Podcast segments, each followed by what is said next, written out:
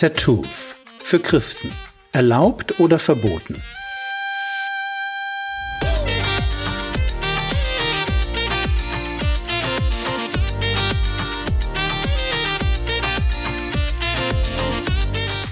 Theologie, die dich im Glauben wachsen lässt, Nachfolge praktisch, dein geistlicher Impuls für den Tag. Mein Name ist Jürgen Fischer und heute geht es um Gesetze aus dem Alten Testament. Auf der Sommerbibelschule in Volkenroda dieses Jahr wurde ich nach Tattoos gefragt. Und weil ich damals zugeben musste, dass ich mir dazu noch nicht genügend Gedanken gemacht hatte, habe ich mein Versäumnis jetzt nachgeholt.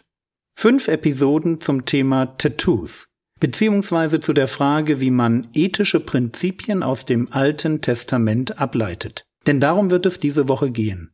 Oder um ein bisschen genauer zu werden, wenn ich 3. Mose 1928 lese. Und dort heißt es, und geätzte oder tätowierte Schrift sollt ihr an euch nicht machen. Ich bin der Herr.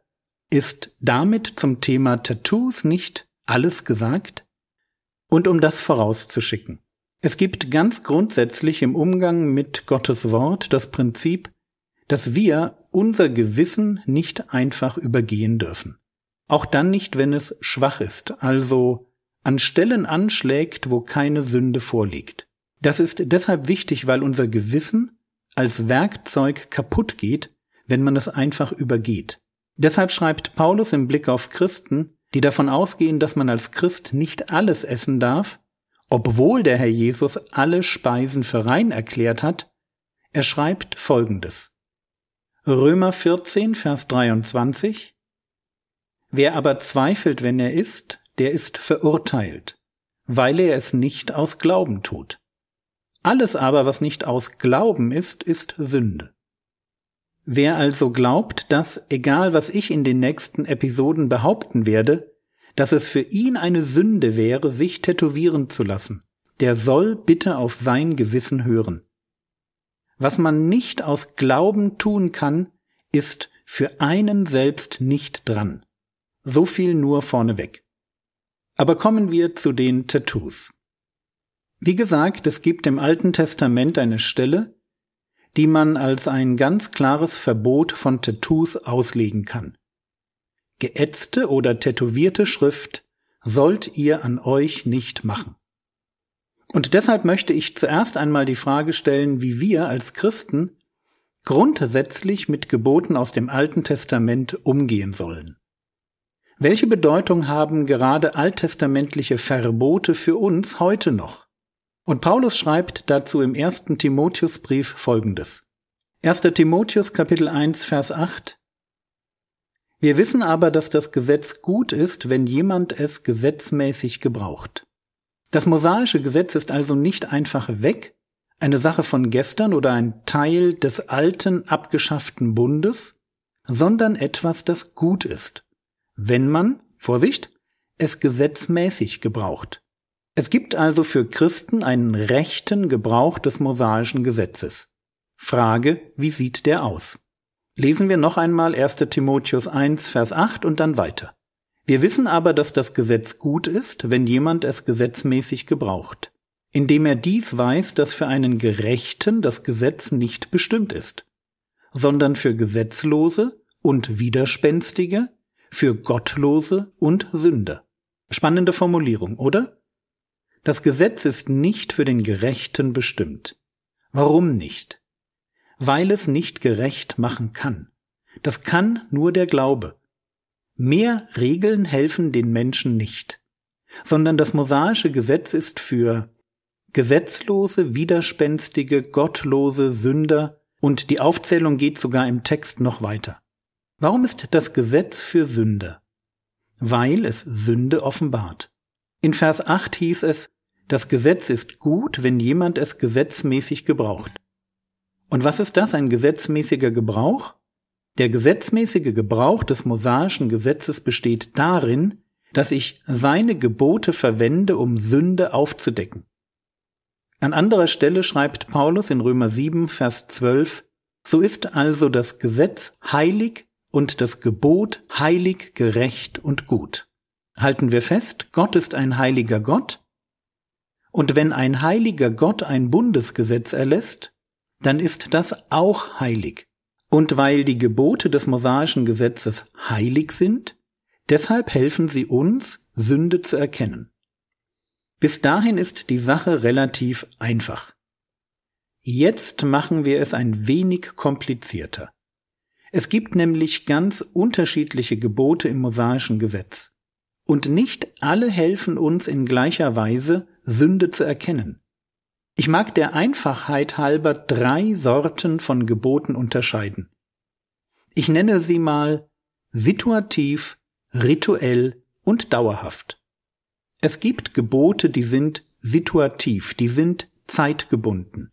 Die haben mit uns heute nichts mehr zu tun, weil sie kulturell verankert sind und man beim bloßen Lesen schon merkt, dass sie nicht mehr relevant sind.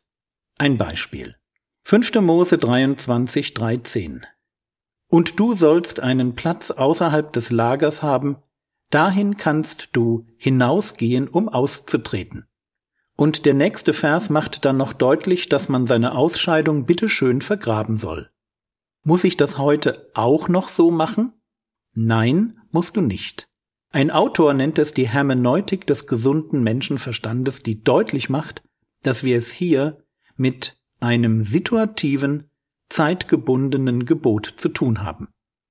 Auch die rituellen Gebote, also alle Gebote, die mit Opfern, Priestern, Speisevorschriften oder ritueller Unreinheit zu tun haben, sind erledigt. Sie waren, wie ich schon öfter gesagt habe, Hinweiszeichen auf den Messias. Jesus hat sie mit seinem Kommen erfüllt, und die Apostel greifen sie nirgends wieder auf. Was dann noch übrig bleibt, das sind die dauerhaften oder ethischen Gebote. Diese Gebote stehen im mosaischen Gesetz, weil sie die Heiligkeit Gottes offenbaren. Sie spiegeln den Charakter Gottes wider. Man könnte auch formulieren, die ethischen Gebote konkretisieren das Liebesgebot. Und das ist auch der Grund dafür, dass sie bereits vor dem mosaischen Gesetz galten und auch heute noch gelten. Nun aber zu einem Problem. Diese dauerhaften oder ethischen Gebote kommen leider auf ganz unterschiedliche Weise daher. Es gibt die mit den offensichtlichen Prinzipien, die man liest, und die Richtung ist klar. Beispielsweise Gebote wie du sollst nicht Ehe brechen oder du sollst nicht stehlen. Nicht, dass damit schon alles gesagt wäre, aber die Richtung ist klar. Und dann gibt es Gebote, deren Prinzipien erschließen sich nicht sofort, sondern man muss mehr darüber nachdenken. So heißt es in 5. Mose 22, die Verse 6 und 7, Wenn sich zufällig ein Vogelnest vor dir auf dem Weg findet, auf irgendeinem Baum oder auf der Erde mit Jungen oder mit Eiern, und die Mutter sitzt auf den Jungen oder auf den Eiern, dann darfst du die Mutter auf den Jungen nicht nehmen. Du sollst die Mutter unbedingt fliegen lassen. Die Jungen aber magst du dir nehmen. Und hast du das Prinzip erkannt? Genau. Wir nennen das heute Sustainable Development oder nachhaltige Entwicklung. Hier werden Schleppnetze verboten, obwohl es um Vögel geht. Das wäre ein Beispiel für ein ethisches Gebot, dessen Prinzip sich nicht sofort erschließt. Fassen wir zusammen. Wir wissen jetzt, dass Gebote aus dem Alten Testament heute durchaus noch relevant sind, aber eben nicht alle. Und wo wir unsere Stelle und wie wir unsere Stelle aus 3. Mose 19, 28 einsortieren müssen, damit werden wir uns dann in der nächsten Episode beschäftigen.